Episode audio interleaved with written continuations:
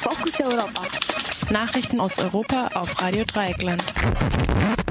Die Fokus Europa Nachrichten vom Freitag, den 6. Juni.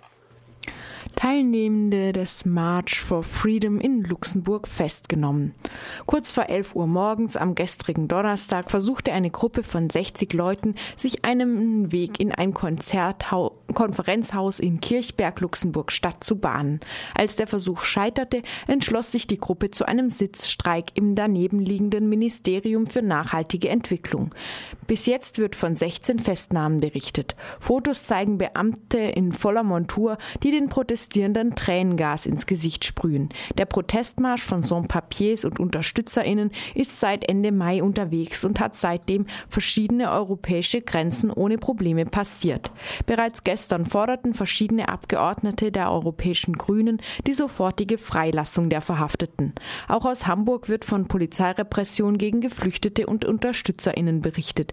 Die Gruppe Lampedusa in Hamburg wurde gestern nach der Besetzung des Rathausmarkts von der Polizei gewaltsam geräumt. Die Demonstrierenden hatten mit einem Sitzstreik erneut ein Bleiberecht gefordert. Es gab mehrere Verletzte. 70. Jahrestag der Truppenlandung der Alliierten in der Normandie. Zur Stunde finden die Feierlichkeiten des D-Day in Frankreich statt. Dabei sind viele Staats- und Regierungschefs anwesend. Neben den europäischen Staatsoberhäuptern auch die Premierminister Australiens, Kanadas, Neuseelands und der US-amerikanische Präsident. Der russische Präsident Wladimir Putin ist ebenfalls vor Ort.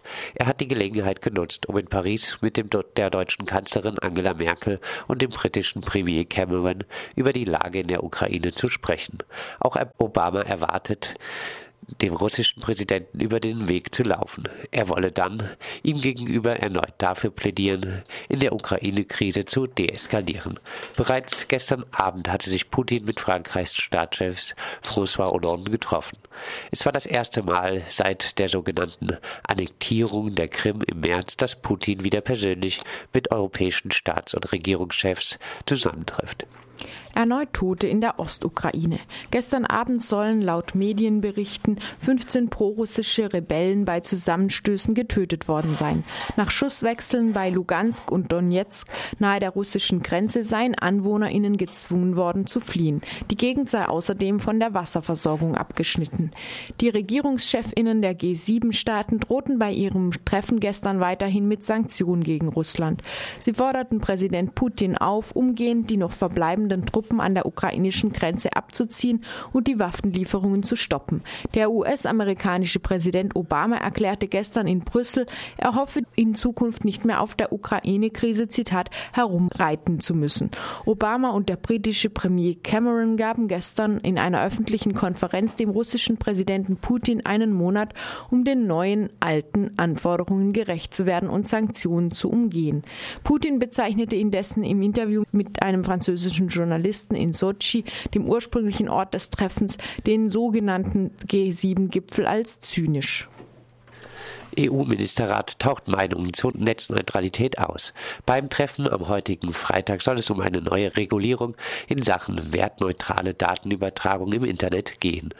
Die EU-Mitgliedstaaten wollen heute in einer allgemeinen Annäherung ihre Positionen zu einem Vorschlag der Europäischen Kommission präsentieren.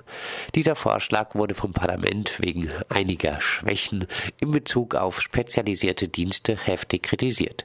Die EU-Mitgliedstaaten vertreten hier durchaus verschiedene verschiedene Meinungen.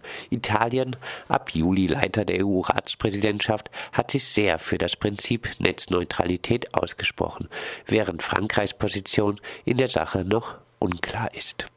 Ihr hörtet die Fokus Europa Nachrichten von Freitag, den 6. Juni 2014.